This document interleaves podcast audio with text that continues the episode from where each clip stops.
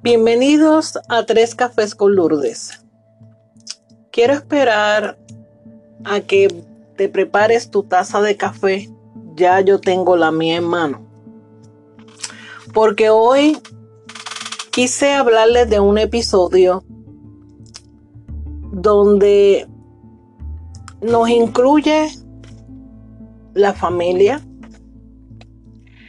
Y quiero que nos sentemos a tertuliar un rato, porque esto es un tema donde a todos los adultos, a la comunidad, a la sociedad y a la familia se inmiscuye en este tema. Es un tema en cadena, porque se trata de las generaciones, de la reproducción, de la educación que comienza en la casa. La educación no se comienza en la escuela. Y quisiera saber cuántos de ustedes están de acuerdo conmigo. Yo les exhorto que si desean pueden suscribirse y dejarme tu pensamiento en un mensaje, sea escrito de voz, que evolucione ese mensaje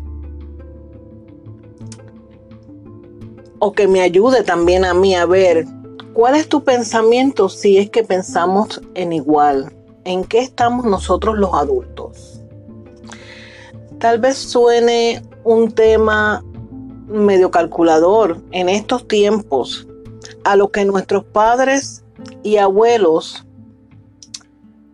recordando yo a los míos, no se medía en qué tiempo vamos a tener nuestros hijos, ni se calculaban la temporada que se iba a tener los hijos o qué budget tenemos guardado para poder traer un hijo al mundo o cuántos hijos al mundo. Porque sí tenemos que pensar que la vida en aquella temporada, en aquel tiempo o en aquella década era una vida más económica. Y eran de familias grandes Vamos a recordar nuestros abuelos, nuestros padres.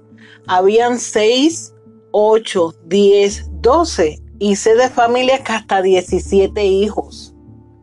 Y a veces con madres solteras. No existían tampoco los juegos de rompecabezas, pero todos eran muy educados, serios, responsables con temor a Dios, respeto a sus padres y a la familia, con respeto al prójimo. Y esto no quiere decir que las cosas mundanas en aquel tiempo no existían, porque que, estemos claros, existía el alcohol, existía la prostitución, existía la droga, pero todo era mucho más reservado.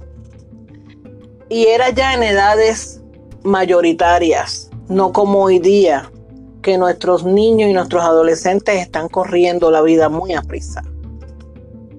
Donde en aquel entonces la disciplina se impartía de una manera fuerte. Y en los tiempos de antes también se te pegaba y se te castigaba fuerte. Pero no había esa enseñanza como hoy día la hay, que no estoy quejándome que debe de existir un 911 porque existe el abuso pero no porque tu papá te reprenda y te discipline y tal vez te toque una nargada o una pela, te digan, tienes que llamar a 911 porque tu papá te está abusando. Hay maneras de abusos y abusos. Y una disciplina que siempre ha existido, yo me recuerdo en mi familia, ¿Tú ¿Qué tú quieres? ¿Tú te tranquilizas tú quieres la pela de mozo? Que no es nada menos que la pela del teenager. Esos que están entre los 11 a 17, 18 años, donde estos chicos se envuelven desafiantes. Al nivel que en estos tiempos ellos son los que le pegan a los padres y los amenazan. No todos, pero se da en la mayoría de los casos y lamentablemente la sociedad ha cambiado enormemente. yo entiendo, porque esto es un tema muy personal y libre a la misma vez, cada cual tiene la oportunidad de expresarse. Hay que estar bien consciente qué es el liberal y qué es el libertinaje. ¿Cómo yo estoy llevando el hogar en mi casa? Porque una cosa tú das libertad y una cosa que el libertinaje ruede de una manera donde se pierde el control. El adulto pierde el control de su hogar. por eso somos adultos, por eso somos papá y mamá, somos los mayores. La, la juventud todavía no tiene una experiencia. Le toca vivir todavía para poder llegar a tomar unas ciertas decisiones. Pero reviremos de dónde nace a mi entender, ¿verdad? Y piense usted también. Este tema está abierto, y vuelvo y lo repito, porque es un tema delicado, a la expresión y libremente el pensar de los padres, el pensar los valores, el pensar en la familia. Lo acabo de mencionar. El hogar está compuesto de dos adultos. Ejemplo, eso es eh, lo básico. Dos adultos enamorados, con el deseo de formar una familia. Y eso es un deseo inmenso.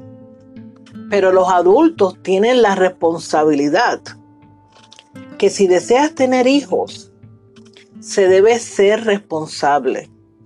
Y tú debes forjar de esa personita que tú quieres, que Él no está pidiendo venir al mundo, tú la quieres tener que las primeras personas que esa personita tiene contacto es con papá y mamá, abuelo y abuela y los demás familiares.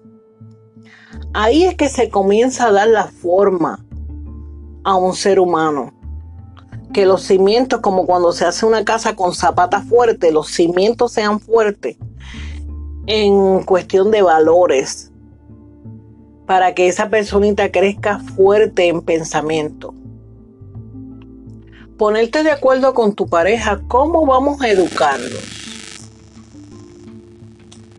Nuestro hijo o nuestros hijos. Tal vez los tuyos y los míos. Los tuyos, los míos y los nuestros. Porque nosotros como adultos debemos mantener una línea de respeto entre nosotros esos dos adultos tienen que tener una línea de respeto donde la vida que llevamos sea llena de valores. Así tú puedes hablarle a ese hijo tuyo y exigir ciertos valores. Hablaré muy personal sobre mis valores y voy a hablar sobre mi educación. Sería genial tal vez que tú oyeras este episodio tal vez con tu esposo o tu esposa, tal vez lo escuches en familia, tal vez involucres a tus hijos, miren, escuchen esto, este tema que ustedes creen. Pero debo mencionar lo mismo para ese padre, porque están los que quieren estar unidos, pero también habemos los que nos toca ser papá y mamá, y el que le toca ser mamá y papá también. Yo recuerdo mis padres que no nos permitían pelear o darnos. Eso de pelea era juego de manos, juego de villano. Jugar de manos rudamente no existía entre los hermanos. Y ejemplo, mi hermano nunca ha tocado a una de nosotras sus hermanas. Ni por una pelea o por una disciplina porque el hijo varón que le da a una hermana, le da a su mamá y le da a la esposa el día que la tenga. No se nos concedía tampoco el hablar con malas palabras. No, en la casa las malas palabras las usaban los adultos. Y si llegaba la visita, cada uno nos teníamos que ir a los cuartos. Eso de nosotros ser los primeros que nos sentáramos en la sala como decían, a meter la cuchara, a, meternos en la conversación de adultos, eso no existía. Todos los días cenábamos juntos, en familia. Se le daba gracias a Dios por los alimentos. y los fines de semana se desayunaba en familia. Estas son tradiciones que no son de ahora, son tradiciones que vienen de, nuestros abuelos, nuestros padres, tal vez las personas de nuestra generación, de mi edad, que tenemos ahora, estamos en los 50, pero tenemos hoy día juventud que forma familias muy jóvenes, aunque también en el tiempo de antes se casaban muy jóvenes también. Eh, está aquí la diferencia de generación. Pero de igual manera, por lo menos mis papás no se iban a dormir si nosotros no le pedíamos la bendición, porque los primeros que dormían en la casa eran los pollos, que éramos nosotros los hijos. Entonces luego se dormían los adultos. Y todo el tiempo se enfatizaban los modales. Los modales que se enseñan en la casa, como con su permiso, mande usted, ¿qué necesita? Un padre llamaba a uno y no había terminado de decir el nombre. Cuando ya estábamos al lado del papá diciéndolo, diciéndole uno a ellos, mande papá, o mande mamá que usted necesita. Hoy día tú llamas a tus hijos, así sea para que vengan a la mesa porque ya está servida. Y llamas la primera vez y nadie contesta. Llamas la segunda vez y nadie te contesta. Llamas la tercera vez y lo que tú escuches que te están gritando desde donde están, tal vez en el cuarto. ¿Qué tú quieres? ¿Qué pasó? El respeto a los abuelos y a los tíos era muy importante. Pero respeto hacia hasta el vecino. Un hijo de uno en aquel tiempo mío que le faltara respeto a uno de nuestros vecinos, uno se estaba buscando una pela segura. Recuerdo que nosotros teníamos que respetar hasta el chofer de la guagua pública que pasaba frente a mi casa y nos recogía para ir a la escuela. Porque si nos portábamos mal, él le iba a decir a mi papá, hoy reprendí a tus hijos en la guagua porque se portaron mal por tal razón. por eso les cuento que esto era como un enlace para todos ser educados. Y ni hablarte de la escuela. oh my God. De la escuela que nos leían la cartilla. Me acuerdo. Para que me entienda era que nos leían las reglas desde antes de empezar la escuela. Y nos teníamos que parar todos en orden de llegada, el mayor, el del medio y el chiquito. Que la escuela uno no le hacía malas crianzas ni burlas al maestro, ni al compañero de clase, que al salón no se iba a hablar, o se interrumpía la clase con un relajo o una mofa no se relajaba a nadie de la escuela ni del salón por color o porque tu pelo es más durito que el mío. Porque eso es el famoso bullying, que en aquel tiempo no existía esa palabra, pero así era como nos lo explicaban. Entonces, era una educación de valores y de respeto en cadena. Un enlace entre el maestro y el papá y se continuaba en cadena desde que tú cogías el bus o ibas caminando hasta la casa porque los vecinos estaban pendientes que tú entraras y cerraras y de ahí no saliera hasta que tu papá llegaba del trabajo.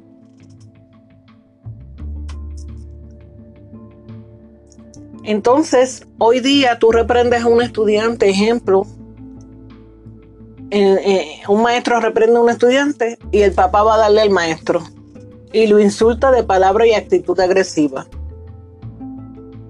Entonces ahí es que se pierde que ese estudiante respeta a un maestro.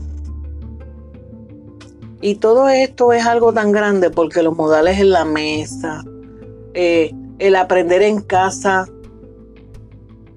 que eres un niño que comienza en la escuela desde pequeñito y así uno lo tiene que enseñar que uno debe dirigirse en la casa, en la escuela, en los lugares públicos y mucho más fuera de la vista de los padres.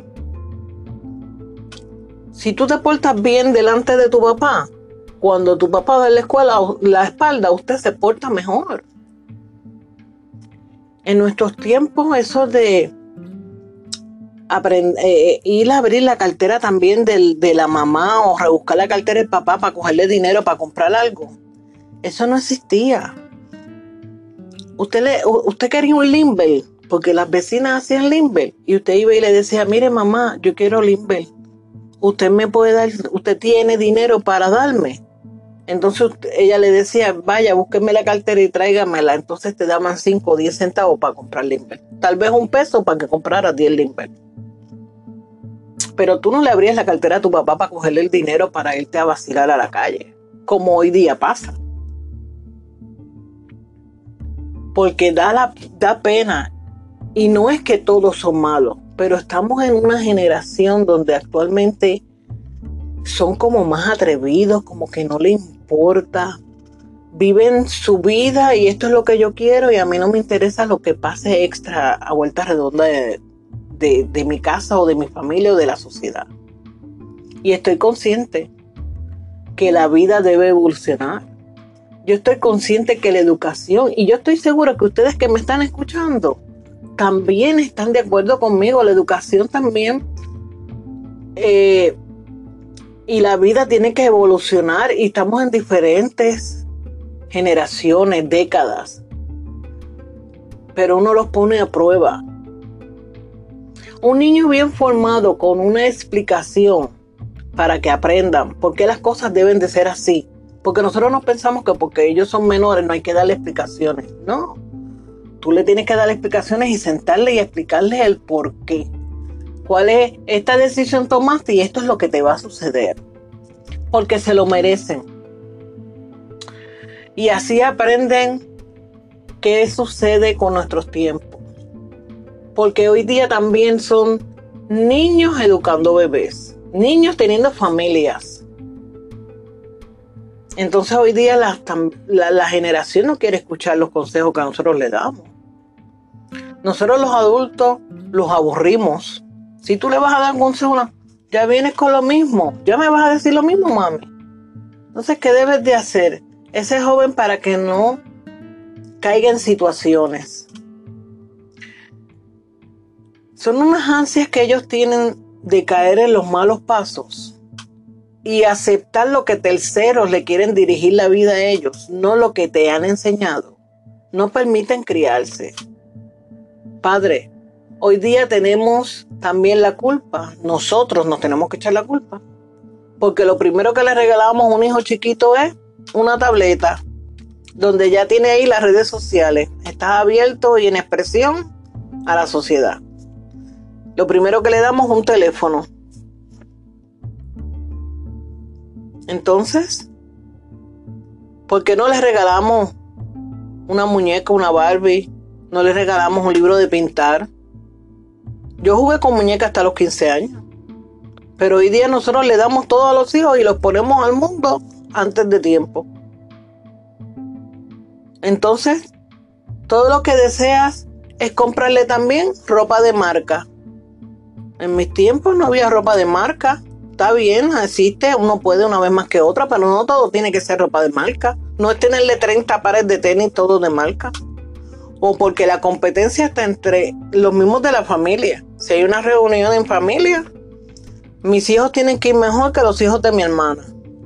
Hasta esa competencia entre primos, por lo que tienes puesto o porque tienes el mejor celular que el otro. Existe yo no estoy diciendo mentira. Yo sé que muchos están conscientes que esto existe. Pero el que es pobre lo sabe ser todo. Y la humildad, la humildad se aprende en casa. La humildad se lleva con integridad y respeto. Y estoy diciendo que si puedes, tenga, que si puedes tener una buena casa y tal vez tener lujo o un carro mm, eh, mejor, y, o cambiarlo todos los años, Pues seguro si tú trabajas para eso. Y si lo puedes tener, ¿por qué no tenerlo? Pero hay que tenerlo con humildad, no con altanería. Así no enseñas también a tu hijo a decir, puedes tener lo que sea, pero con humildad. No tratando a otros de pasarle por encima porque yo tengo esto y yo tengo más que tú y yo tengo cosas mejores que tú. Y se los digo porque tengo personas cerca de mí que lo pasan y lo viven. Donde los mismos hijos le, le dan esa, ese tranque por encima a, lo, a sus propios primos. Como que mis papás tienen y ganan y tenemos mejor que tus papás. Eso es un error, señores. Un error craso. Qué orgullo es para un padre saber que ese hijo está bien formado y educado. Eh, ese es el tiempo de ser padre. Eso es lo que a ti te debe enorgullecer. Si a la larga del tiempo tu hijo quiere echar para la izquierda y no seguir los caminos derechos, mucha pena. Pero tú como papá tienes que hacer tu trabajo bien hecho, no hagas un trabajo mediocre. Y ni te cuento que este tema es mucho más abarcador. Cuando tendremos que hablar de enseñarles tolerancia, de enseñarles paciencia, control de carácter o coraje. Enseñarles a esperar en la fila hasta enseñarles a envolver a todos esos, todos esos valores, envolverlo y la educación cuando ya se vuelven teenagers, cuando ya empiezan a tomar decisiones entre su propia vida, con su corazón. Hay que enseñarles todos estos valores para que los integren hasta en el momento que van a aprender a manejar un vehículo.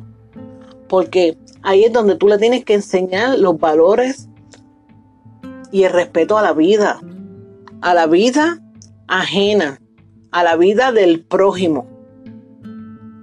Enseñarles a extender esa mano y ayudar a un adulto que tal vez necesita cruzar la calle o cargarle un bolsito de compra a alguien al carro que no puede ni cargar los bolsitos de compra.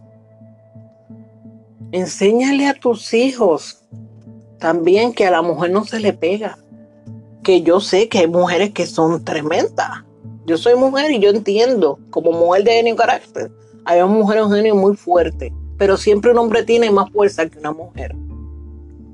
So, a la mujer no se le pega ni se maltrata porque los hombres vienen de una mujer. Se trata de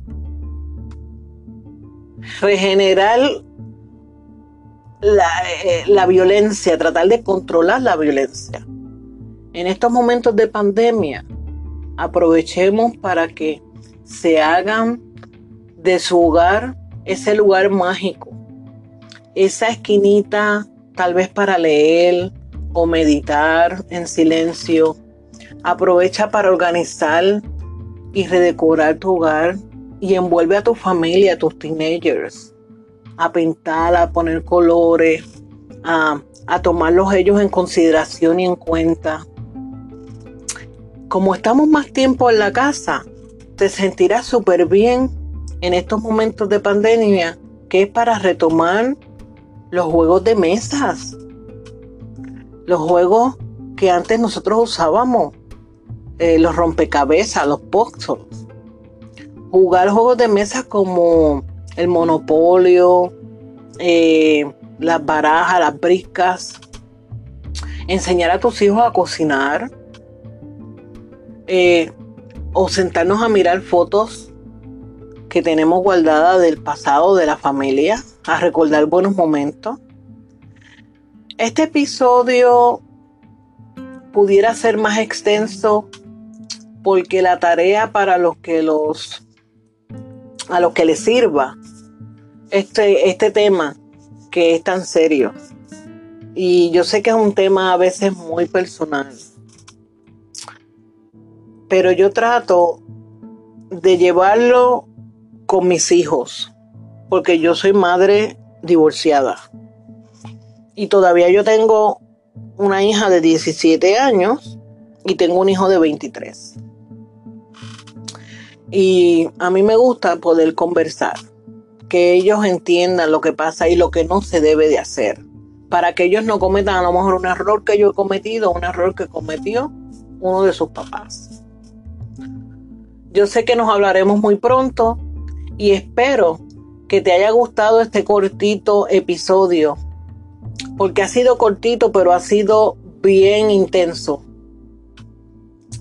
Eh, para recordar tus momentos en casa, cuando tú eras pequeño, con tu familia.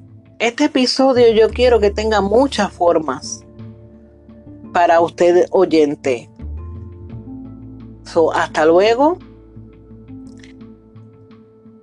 Siéntate en tu próxima tacita de café, tranquilo, y entonces comienza a meditar.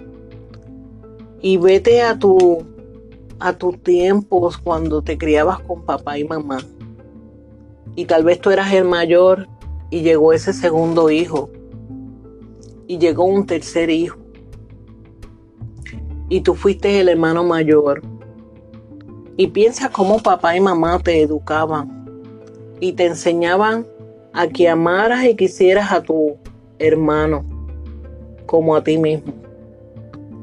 Que lo cuidaras y lo protegieras. Y esto es una cadena. Porque nosotros nos estamos haciendo viejos y nosotros ya cuidamos a lo mejor de nuestros padres. Si es que te hemos tenido la oportunidad que yo no la, este es otro tema que vamos a tocar también más adelante, el tema de los hermanos y el tema de la problemática cuando no podemos lograr tener una buena interacción y relación entre hermanos, que muchos la pasamos, estando vivos nuestros padres y ya no existiendo uno de nuestros padres. Tenemos tantos temas para tocar por eso hoy me ideé el, yo quiero hacer suscripciones para poder interrelacionar diferentes experiencias. Porque es que estos son temas que hay que hablarlos. Y, y hay que relacionarlos. Porque nosotros no somos ni la primera ni la última familia con situaciones. Y no nos tenemos que sentir mal de expresarlo, porque vemos mucho que a lo mejor nos callamos situaciones bien fuertes y duras de nuestra casa o cuando nos estábamos criando. Yo tengo mucha tela para cortar en cuestión de temas bien fuertes, porque yo fui hija de un alcohólico y fui esposa de un alcohólico. Y ese tema también lo voy a tocar también más adelante porque es un tema bien sensible. Y hay que mirar cómo uno no supera ciertos aspectos de la vida cuando uno es niño y cómo uno recae. Hasta que uno, como yo le digo a mis hijos y a los que me conocen, hay situaciones donde hay que coger el toro por los cuernos porque tenemos que enseñar de qué madera estamos hechos. ¿Ah? Y hay que ser fuerte, y hay que ser tenaz, y hay que ser disciplinado, y hay que tener una ilusión de vida, y hay que mirar más arriba y decir el por qué yo de ser así. Y cuando nosotros traemos hijos al mundo debemos ser responsables. Siempre tú vas a tener situaciones y vivencias y a lo mejor te toque a uno más rough, más fuerte que a otro. Y vivencias duras donde te hacen scarf, te hacen cicatrices en tu corazón. Pero hay que superarlo. Porque Dios no te brinda una situación sin ponerte el hombro. Cuando tú tienes una situación bien difícil en la casa y tú te ves que estás cerrado en esa situación, ahí es donde uno tiene que sentarse a pensar en frío y ser tenaz. Porque a lo largo de ese túnel hay un espacio bien chiquito donde está la claridad. Pero a veces hay que aprender a doblar rodillas y a pedir a Dios con fe. porque Él te va a poner el hombro donde tú te recargues. Y tal vez hay que arrepentirse de cosas que hacemos nosotros los adultos también. Porque yo estoy bien consciente que estamos, no me quiero brincar ni saltar de un tema tan importante como las generaciones de hoy día, donde ellos están cometiendo unos errores, donde quieren llevar la vida muy a prisa, pero también nosotros cometemos unos errores donde nosotros tenemos que decirle, mire hijo, perdone porque yo me expresé de esta manera o yo te dije tales cosas o yo no te quise escuchar y yo necesito escucharte, ¿qué, qué es lo que tú tienes en tu mente? ¿Qué, qué es tu desacuerdo a lo mejor con, con mi forma de ser? Cuando nosotros logramos hacer eso, la vida empieza a tomar otro giro. La familia empieza a tomar otro giro. Y si nosotros somos los adultos, nosotros somos los que debemos de tener paciencia, tolerancia, respeto, ser ecuánimes, aprender a escuchar a nuestros hijos. Yo no te puedo negar que a veces yo he tenido situaciones donde yo no quiero escuchar. Y mi hijo mayor me ha dicho, mamá, pero ese es el problema, que tú no me quieres escuchar, escúchame. Y entonces uno ya lo aprende y se lo aplica. Hay que escuchar, hay que callar y hay que escuchar. Cuando hagamos eso, nos envolveremos mejor con nuestros hijos y aquí lo importante es de este episodio y de muchos que vamos a tocar, hablar con la verdad y mejorar que nosotros como adultos estamos también haciendo mal. Hay que aceptar cuando se comete un error. Cuando uno erra, uno tiene que aceptarlo. Y uno tiene que salir de ese error. Y si se tiene que pedir perdón, se pide perdón pero siempre pensando, nosotros somos los adultos y ese hijo tiene que respetarnos toda una vida hasta el día que paremos de existir. Que Dios me los bendiga. Los dejo en compañía de este tema tan importante que tal vez lo vamos a llevar en nuestras mentes un ratito. Eh, gracias por escucharme. Muy amable en que ustedes me escuchen. Termine su tacita de café y nos veremos en nuestra próxima taza de café. Que Dios me los bendiga. Hasta luego.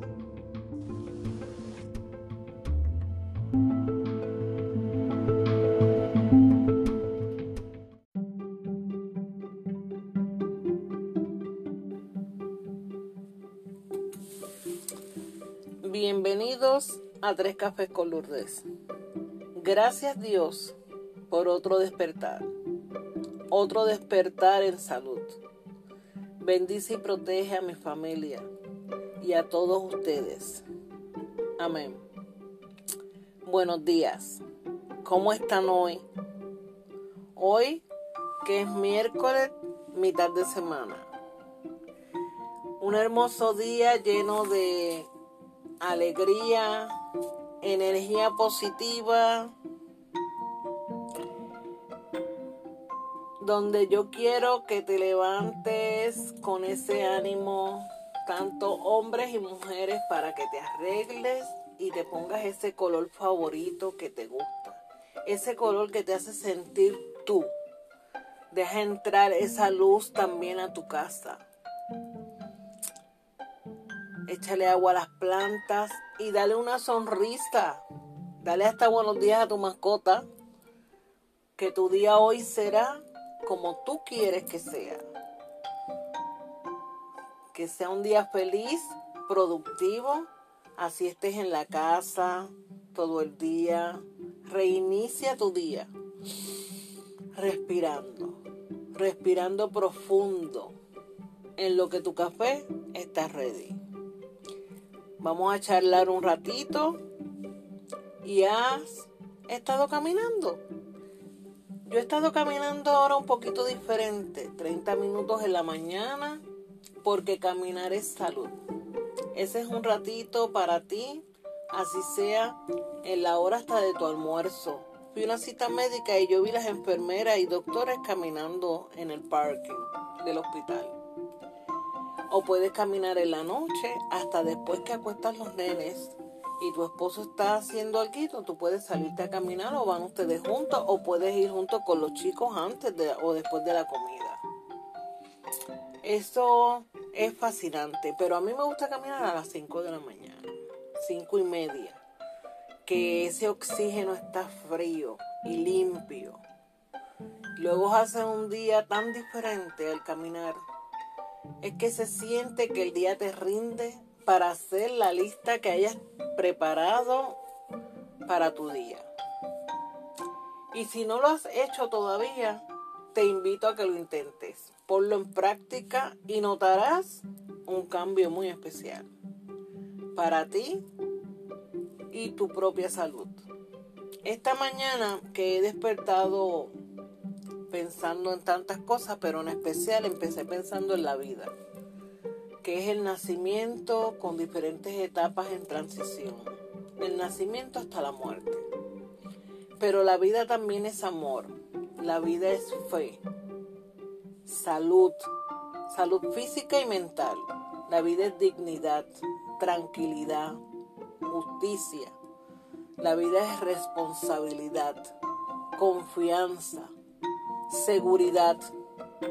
La vida tiene desafíos tiene aceptaciones y hazte como un test, yo me lo preparé con unos puntajes del 1 al 10 para tú saber en qué estás fuerte o en qué tienes que reforzar y fortalecer de todos esos elementos que te puse. Yo lo hice para mí y me sentí muy interesada porque averigüé de mí misma cositas que debo fortalecer. Prepáralo, que te irá muy bien. A lo mejor ahí aprendemos a buscar hasta en dónde estamos fallando. No sé cómo deseen llamarles, si serían estas, estos topiquitos pequeños que puse, elementos o características de la vida. Y en especial también quería hablarles de que este mes es el mes antes de que se acabe de la concientización del cáncer de seno. Yo soy paciente de remisión de cáncer, como ustedes lo saben. Amén. Junto a millones de muchos de mujeres y hombres que estamos en la misma posición en remisión. A principio dijeron que tenía cáncer, un shock para mí y más para mi familia pero tus médicos te ayudan a interesarte y aprender. Y siempre pides dos opciones, dos oncólogos que te vean. Así puedes escoger cuál sería el perfecto o el cual te diera más confianza. Y mucho más a la hora de conseguir tu surgeon, que es la persona eh, que te va a operar, que te va a remover el busto. En fin, a mí me operó un doctor de 77 años, director de los doctores del hospital donde yo voy. Y le puse fe a ese señor. Muy meticuloso, muy cauteloso en leer todo lo que mi papelería de que tenía, que había pasado. Me dio mucha tranquilidad. Y les voy a decir que al día de hoy me fui en aquella camilla sin miedo. Conocí al anestesiólogo, ya me había anestesiado en otras operaciones. No pensé ni cómo me iba a ver después que me removieran los senos, ni pensé cuánto dolor a lo mejor iba a pasar o cuántos puntos me iban a quedar. Yo creo que ni me importó tan siquiera. Lo único que sé es que gracias a que tomé decisiones sabias, eh, y mantuve todo el tiempo a mi lado a mi hijo mayor. Estuvo involucrado en mi, en mi operación, en, mi, en todo lo que me iban a hacer. Eh, decidí removerme los dos senos. El que me iban a remover era el izquierdo, que en sí fue el que tenía el tumor. Pero yo siempre dije, el día si yo saliera un día con cáncer, me remueve los dos senos. Paso un dolor solamente una vez. Y si ustedes supieran que cuando autoricé a que me removieran el derecho, da la casualidad que se tropezaron, que ya tenía cáncer también. Y me pregunto si estaba segura de lo que yo iba a hacer, ¿verdad? En aquel entonces yo le dije que sí. Pero fíjense que el otro seno tenía cáncer. So pasé dos tragos amargos en una operación. Cuando estaban removiendo el otro seno que el doctor lo encuentra que tenía cáncer, él me dice que se sintió bien que yo hubiera tomado esa decisión. Eh, estaba en primera etapa, so no estaba tan adelantado ese otro seno en cuestión del cáncer, pero ya lo tenía, era cuestión de meses. Primero que nada les quiero ser bien sincera que este mes mm, del octubre no me gusta utilizar, no sé si le quieran decir mis brasieles o mis prótesis de seno, porque yo no tengo, eh, yo no tengo senos como tal, ¿verdad? Yo nunca me quise hacer una reconstrucción, porque no siento bochorno ni pena conmigo ya pasé esa etapa. O que me, si me van a mirar o porque mi pecho es vacío o plano. Al contrario, siempre que miran son las mujeres. Y esto lo hago para que se concienticen de que yo sé que los senos es un orgullo para toda mujer. Y al hombre en especial le encanta una mujer con unos senos ¿verdad? Frondosos, bonitos. Eh, se lo disfrutan también. Pero el no tener senos, yo lo miro como tengo vida. Y este mes es muy especial. Voy a todos lados arreglada, sí, como siempre, pero sin senos. Porque Así cuando una mujer me ve sin senos, yo creo que se concientiza en que tiene que cuidarse para a lo mejor no verse como yo o decir, wow, si a mí me tocara verme así, déjame hacerme el autoexamen. Si es tan fácil tú coger y tocarte en tu casa el autoexamen. Así fue como yo averigüé que tenía cáncer, que tenía un tumorcito que me dolía. Y entonces también ve y visita a tu ginecólogo, muy importante.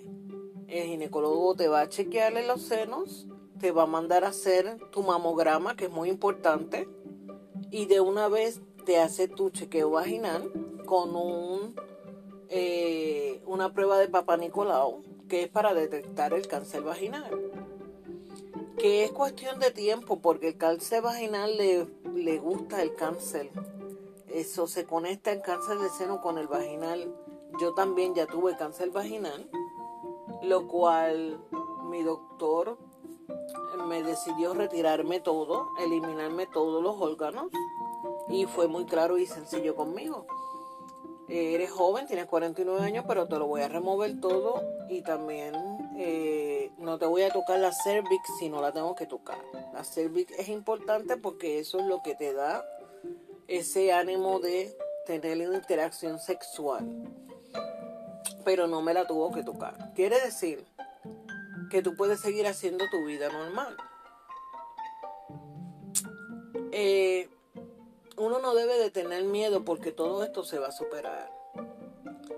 Y junto a tu pareja, tú puedes continuar una vida normal, donde tendrás tus relaciones sexuales al máximo tú vas a continuar teniendo tu excitación porque la clave de aquí está en que tú quieres ser feliz y tú le vas a permitir a él a no coger miedo de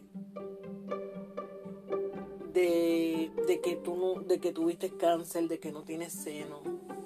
Hazlo partícipe, únelo a tu entorno nuevo, a tu nuevo entorno no te abochornes, porque lo primero es el amor no importa el que no tenga seno. Pero cuando tú involucras a tu pareja y empieza involucrándolo desde las citas médicas, eh, estudiando, edúcate. Tienes que educarte, tienes que leer junto con él para que así él sepa qué cosas van a pasar. Él, si tiene dudas o preocupaciones, tiene la oportunidad de preguntarle a tu médico, involúcralo. Así seguirán siendo felices con una vida mm, sexual normal. Eh, va a haber un tiempito que no se va a poder, pero luego sí se va a poder. No te abochornes en que te miren, que te vean. Eh, yo digo que es un arte porque a mí no me quedaron cicatrices feas ni nada. mi doctor hizo un trabajo perfecto. Y aunque fui operada a los 49 años, 11 días antes de cumplir mis 50 años, eh, yo le voy a ser bien sincera. Mi doctor me preguntó, ¿quieres que te reconstruya de una vez? Pero es que yo le tengo terror, fobia, miedo a los implantes. Nada que no sea mío, yo no lo quiero en mi cuerpo. Así que tuve que coger las riendas de mis emociones, trabajarlas de inmediato, con una madurez, porque apenas lo que me dieron fue un mes para prepararme mentalmente de que, ¿verdad? Eh, me descubrieron eso y en un mes te vamos a sacar todo. So, tú tienes que tener madurez, tú tienes que tener una aceptación sin tener ningún miedo ni ningún bochorno porque no vas a tener seno. Así mismo debes de ser bien fuerte y no tener lástima. No te tengas lástima, no te cojas pena. Se te hará mucho más fácil. Eh, se te hará fácil porque si tú eres así, los tuyos se mantienen fuertes. Los hijos, los papás, los sobrinos, etcétera, el resto de la familia. Y tu pareja se mantiene fuerte. Para continuar una vida que lo único que sucede es que no tienen seno, pero es que no hace falta tampoco que tengas los senos, porque tienes una vida. Y yo tuve que hacer algo como esto. Les voy a contar bien, voy a ser tan clara y honesta. Eh, primero que nada, yo me eduqué bastante, leí bastantes libros, eh, supe qué era lo que yo tenía, porque había que remover y cuánta cantidad había que remover para yo aceptar todo lo que me iba a pasar. Esta enfermedad es positivismo y optimismo. Tienes que tener una actitud que no de decir, mira, el cáncer no pertenece a mi cuerpo. Así que como tú no perteneces a mi cuerpo, así como llegaste, tú te tienes que ir y no te voy a aceptar dentro de mi vida. Así lo hablaba yo. Me puse eso en la mente como si yo prendiera una grabadora y la grabadora cada un segundo me dijera lo mismo y me dijera lo mismo. Y eso era lo que yo tenía en mi mente. En mi mente, tú no perteneces a mi cuerpo, te tienes que salir. Y esa fuerza la mantuve todo el tiempo. No estoy diciendo de verdad que esto no es fácil, seguro que no es fácil. Pero nosotros tenemos un poder tan grande en nuestra mente y nuestra mente es la dirección y el control de ti, que tú puedes lograr lo que tú desees con tu mente. Pero lo primero, le dices a la familia, como yo le hablé, no sé si tú quieras, pero yo te voy a decir lo que yo le dije a mi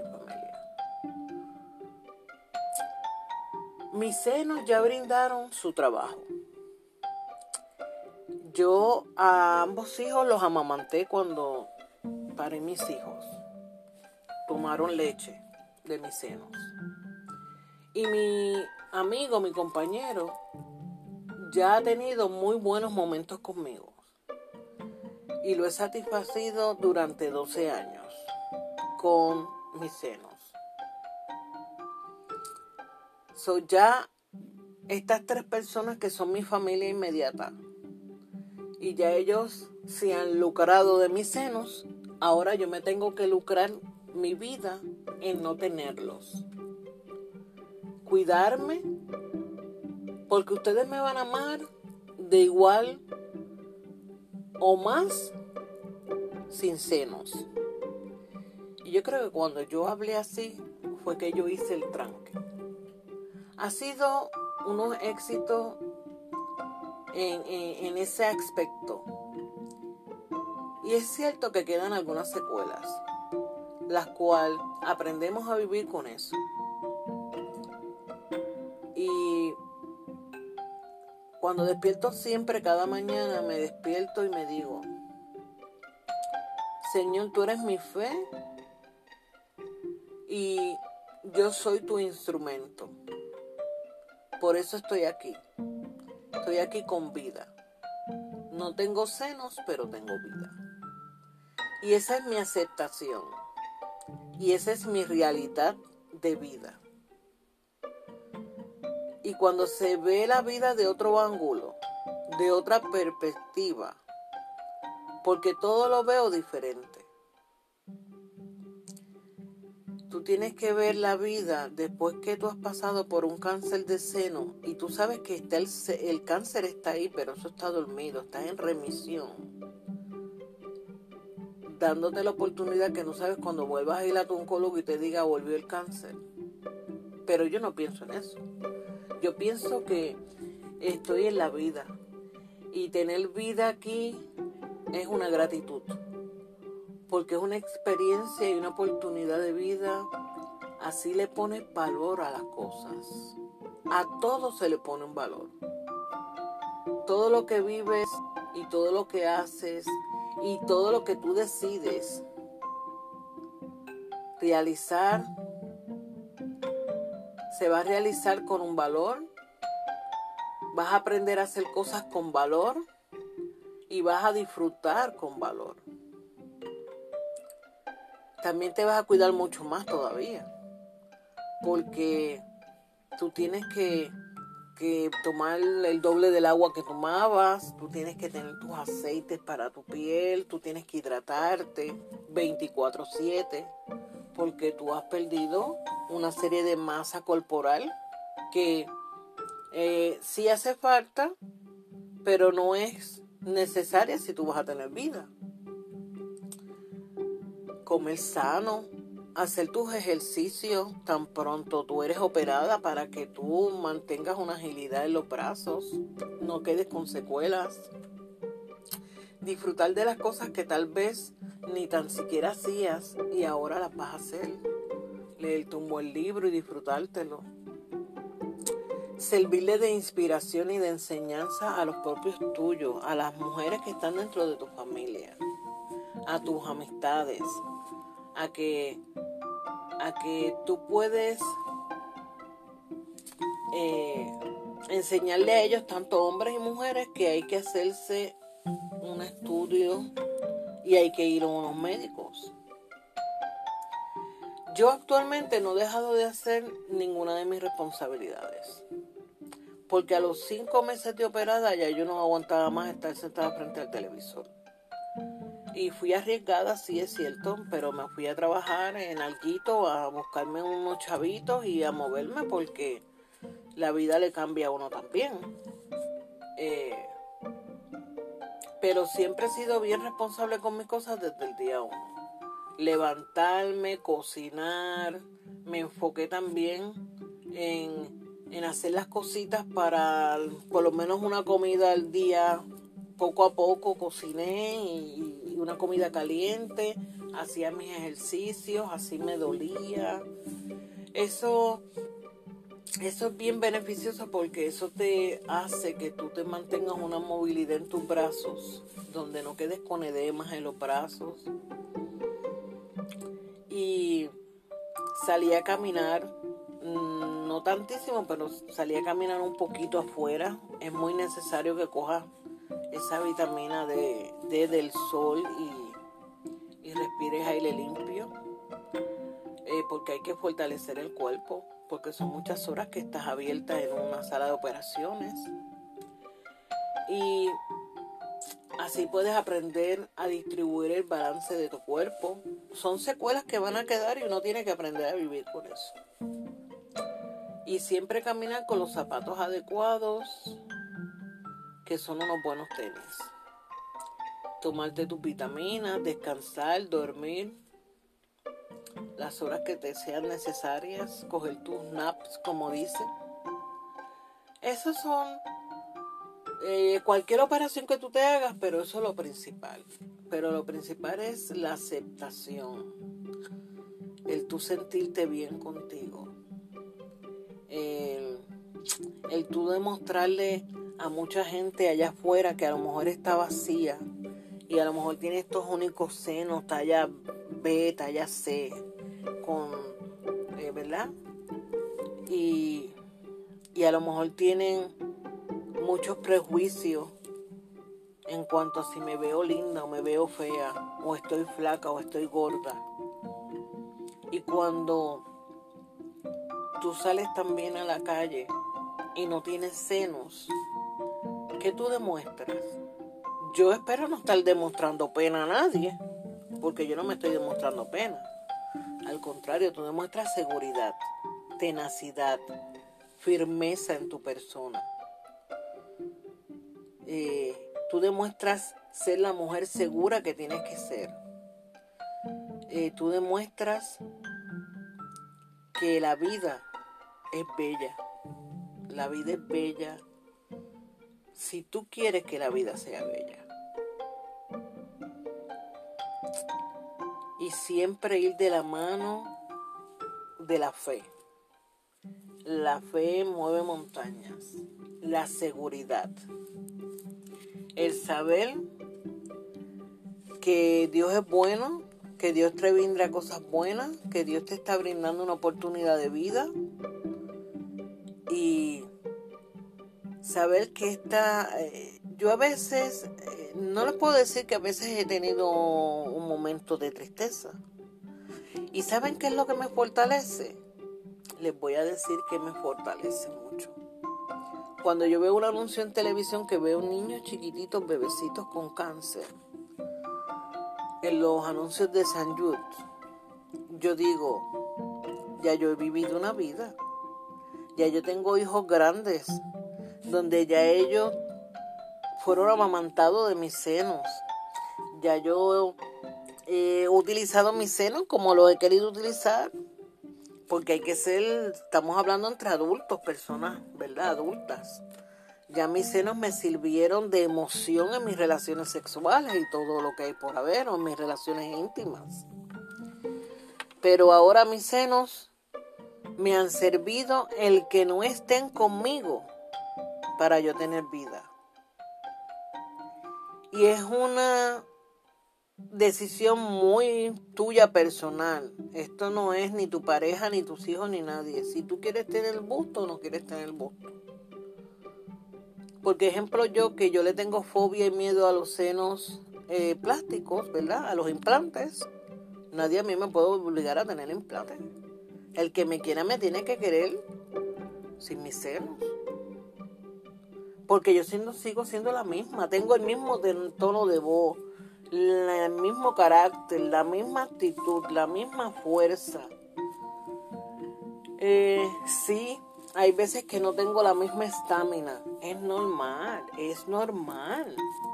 Tú tienes que aprender a que tu cuerpo, tú lo tienes que aceptar como esté. Y tú tienes que aprender a que tu cuerpo tú le tienes que dar ese cariño. Porque nosotros somos un cuerpo en transición, desde el nacimiento hasta la muerte y lo tenemos desde el nacimiento y somos niños y la, la preadolescencia, la adolescencia, llegamos ya adultos y llegamos al envejecimiento. ¿Y sabes qué? Este cuerpo tiene que durar la edad que Dios decida que tú vas a durar. Así sean 60, 70, 80, 90 años. Y para tú durar esa vida y ese cuerpo esté en óptimas condiciones, bajo las enfermedades que tú puedas tener, tú tienes que darle cariño. Tú tienes que darle buen alimento, darle el ejercicio que aprendí, que yo, fíjense que a mí yo siempre he hecho ejercicio, pero ahora que salí con diabetes tipo 2, eh, aprendí a que todavía hay que ser un poco más exigente con el ejercicio y con la boca. Hay que, hay que aguantar de comer cosas que no tocan comer. Como los la comida fast food mortal. Riquísima, porque no le puedo contar, pero mortal. Entonces tú tienes que educar tu paladar a comer sano. A comer sano y a tomar mucho líquido para que dures mil años, como dice la canción. Y yo diciéndote todo esto es para que tal vez no tengas miedo, mujer, a, a chequear tus senos en la casa y a ir a tu cita médica. Y a exhortar, por lo menos yo que ya soy paciente de cáncer en remisión, yo, yo tengo que, ya a mi hija le hicieron su, ya le han hecho dos chequeos. Ella actualmente cumpliendo 18, pero ya le hicieron uno a los 15. Y mi hijo tiene que hacerse su chequeo en las mamas, en los pechos de él, ¿verdad? Porque al hombre también le da cáncer de mamas, porque ellos tienen, nosotros tenemos seno y ellos tienen mama, ellos tienen sus tetillas y tienen que chequearse, no vayan a tener cáncer. Y no ahora, pero ya a cierta edad, él también tendrá que hacerse eh, su examen del colon, la próstata. Esas son responsabilidades de nosotros como, como ser humano. Esas son dentro de las responsabilidades de vida que uno debe de tener. Y es mantener tu cuerpo sano. Y ser responsable y enseñarle a tus hijos a que tienen que mantener un cuerpo sano. Eh, y hoy les toca este tema porque yo no quería que pasara el mes de octubre, que no he hablado casi del cáncer de seno y este es el mes del cáncer de seno sin, sin tener un episodio de esto. Eh, yo sé que han existido hasta relaciones que se han roto o matrimonios, pues porque hay cosas que no, mujeres que no han podido superar. No todos somos iguales tampoco. Yo estoy consciente que no todos somos iguales. Pero hay que echarle ganas hay que echarle ganas a la vida. Yo tengo todavía muchas expectativas en mi vida. No me quiero conformar. Eh, quiero ser feliz. Yo quiero ser feliz así teniendo flores en mi jardín. Soy feliz porque tengo mis hijos y me aman. Eh, soy feliz porque abro todos los días los ojos. Soy feliz porque me he educado en amarme a mí misma y cuidarme. Y debería de cuidarme todavía más. Eh, ahora estoy tratando de aprender todavía más a caer más temprano en la cama. Que a veces yo siempre he sido muy nocturna en el sentido de quedarme en la casa despierta viendo televisión o una película o un programa y necesito aprender a llegar a descansar un poco más temprano para lograr descansar las horas que se deben descansar. Eh, como me dice el doctor, después que duermas ciertas horas con un sueño ininterrumpido, que es que no me levanto en la noche ni tan siquiera ir a hacer pipi, que estoy durmiendo fielmente cinco o seis horas corridas, ya tu cuerpo está haciendo, como me dice mi hijo, tu cuerpo se está recuperando, recargando de energías, esas células cogiendo energía, todo tu cuerpo está procesando energía.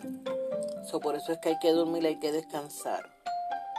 Eh, yo me he puesto maniática, yo me tomo una botella de agua antes de acostarme y yo no hago levantarme y ya en mi mesita de noche tengo otra botella de agua y me tomo otra botella de agua completita cool eh, como para aflochar el sistema. Se siente muy rico. Y para adelante. Hacia adelante, mirando bien a lo lejos, mirando las nubes o mirando las montañas, donde quiera que estés. Siempre, como dice la licenciada Nancy Álvarez, en casa de concreto con vista al mar. Si tú no tienes salud, tú puedes ser millonario. Tú puedes tener una casa de concreto mirando al mar Tú puedes tener el mejor trabajo, puedes tener una compañía, tú puedes tener el closet lleno de ropa, zapatos, una casa de lujo, muchas prendas y ser la mujer más feliz. Pero si tú no tienes salud, a la larga no tienes nada. Porque la salud es la base de tu poder tener muchas cosas. Si tú tienes salud, tú puedes tener fortaleza y estamina para tener tu buen trabajo y, disfrutar todas las cosas materiales que tienes. Y con esto dicho, lo que te estoy dando a expresar es que a veces lo material se mira de segundo plano y la salud es el primero. Y así es como lo miro yo ahora que soy una paciente en remisión. Porque postrada en una cama enferma, no me podía disfrutar nada. No podía ni guiar. Mi hijo era que guiaba todo el tiempo. Yo no tenía ni ánimo de eso.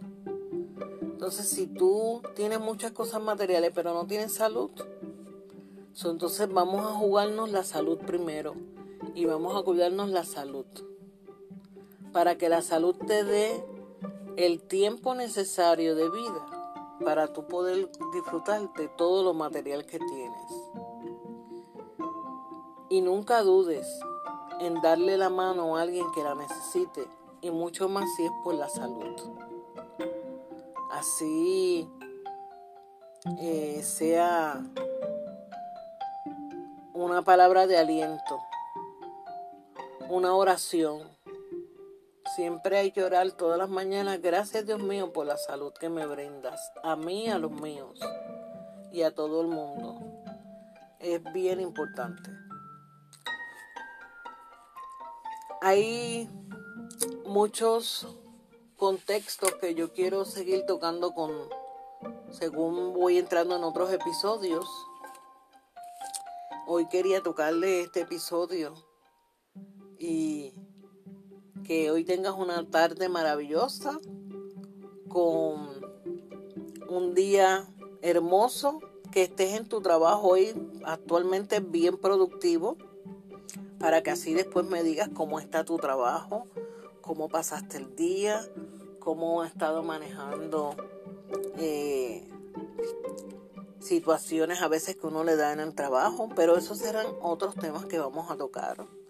Eh, tal vez sea en la tarde de hoy. Así que Dios me los bendiga.